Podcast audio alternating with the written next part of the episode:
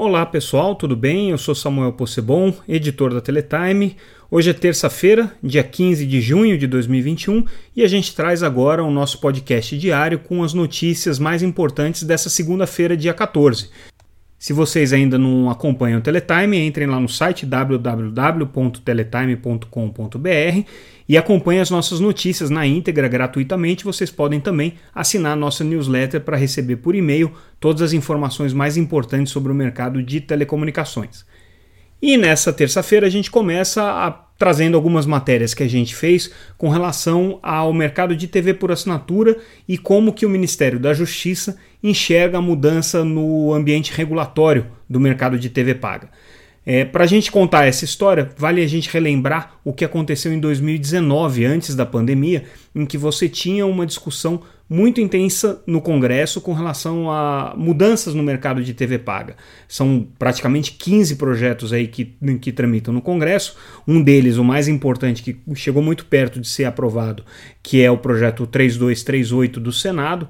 Né? Ele chegou ao plenário e, antes de ser aprovado, teve uma requisição da presidência do Senado para que o Ministério da Justiça se manifestasse sobre ele, e agora, finalmente, o Ministério da Justiça está se manifestando. E o que, que, é interessante nessa posição do governo, é, especialmente do Ministério da Justiça, com relação ao mercado de TV por assinatura? Eles estão apoiando, primeiro, uma das emendas que foram apre apresentadas a esse projeto, o 3238, que era uma emenda que previa a ampliação das restrições concorrenciais ao mercado de TV paga. Então, essa mudança aí na legislação de TV por assinatura daria à Anatel o poder de fiscalizar as relações entre programadores e operadores, que é um assunto que há muito tempo algumas emissoras de TV, principalmente aquelas que não atuam hoje no mercado de TV por assinatura, é, SBT, Record e Rede TV, não por acaso sócias aí na empresa Simba Content, elas têm interesse na ampliação dessas restrições concorrenciais porque elas querem que, é, de alguma maneira, a Anatel garanta uma isonomia no tratamento é, que é dado pelas operadoras de TV por assinatura aos canais do Grupo Globo e aos canais também do Grupo Bandeirantes, que são as duas empresas de mídia que tradicionalmente participam do mercado de TV paga. Então a manifestação do Ministério da Justiça foi em apoio a essa mudança. Outra coisa que o Ministério da Justiça está apoiando é o fim dos limites é, à propriedade cruzada na TV por assinatura. Esse é o objeto é, original do projeto 3238. É, esse projeto ele é, previa justamente o fim dessa propriedade cruzada é, e depois acabou ganhando alguns outros adendos aí, acabou se tornando um projeto mais amplo. Então, o Ministério da Justiça também apoiando esse fim dessas restrições à propriedade cruzada. Ainda no campo concorrencial, a gente traz uma reportagem mostrando que o CAD negou o recurso feito pelo Grupo Algar ao acordo de sharing entre a Claro e a Vivo. É, lembrando que Algar está questionando no CAD várias questões referentes às empresas de telecomunicações que é, de alguma maneira concorrem com ela. Então, é, o pleito mais importante da Algar é com relação à compra da Oemóvel, eles estão é, pedindo aí é, restrições concorrenciais a essa operação, porque entendem que isso é danoso para o mercado.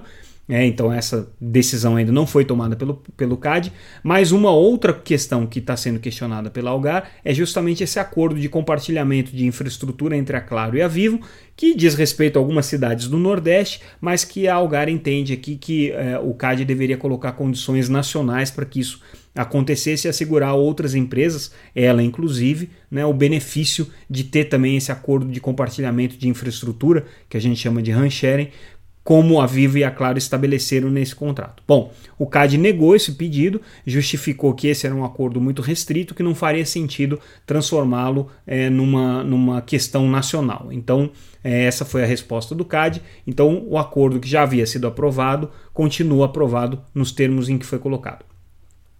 A gente noticia é, agora um investimento importante que está sendo feito pela Equinix é, no mercado de data centers. Eles conseguiram é, captar aí, é, quase 4 bilhões de dólares é, da, da, pra, do Fundo Soberano de Singapura para investimentos é em data centers, então é, isso aqui significa uma ampliação significativa na quantidade de é, é, serviços que a Equinix vai poder oferecer dentro desse universo de nuvem e de data centers. É, então é uma, uma operação importante que a gente está vendo aí. E é interessante notar também que esses fundos que têm feito grandes investimentos no setor de telecomunicações também estão de olho aí no mercado de TI, principalmente no mercado de data centers brasileiros.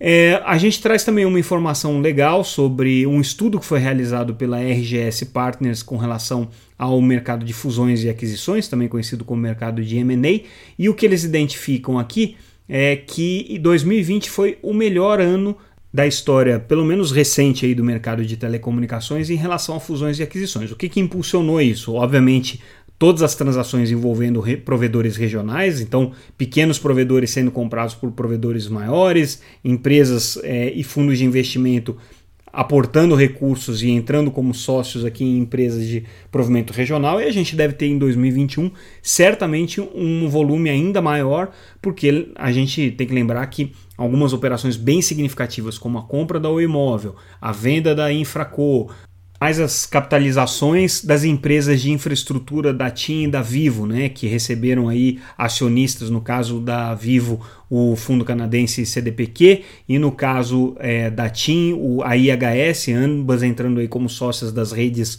neutras dessas empresas. Então tudo isso deve é, robustecer ainda mais o mercado de fusões e aquisições no Brasil em 2021, o que só reforça a tese de que a gente está vivendo um movimento bastante intenso e bastante vigoroso aí no mercado de telecomunicações em termos de atração de capital, atração de novos investidores, movimentações do mercado de uma maneira geral. Só para contextualizar, esse mesmo estudo da RGS também aponta que no, no mundo inteiro foram mais de 120, 182 bilhões de dólares em fusões e aquisições que aconteceram.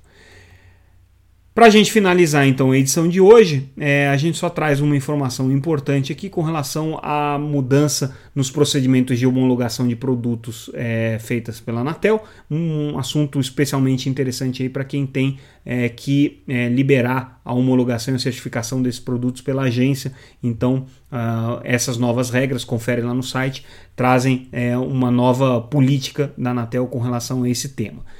Bom, gente, a gente fica por aqui. Esses foram os principais destaques dessa segunda-feira, do dia 14, e a gente volta amanhã com mais informações e mais um podcast diário da Teletime para vocês.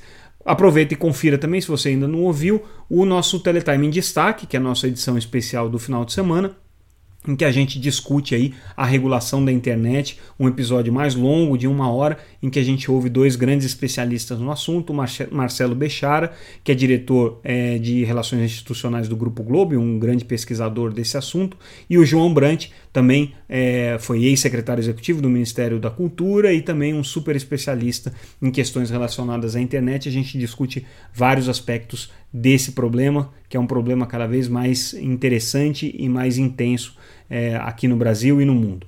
É isso, pessoal. Ficamos por aqui então. Um abraço, até mais.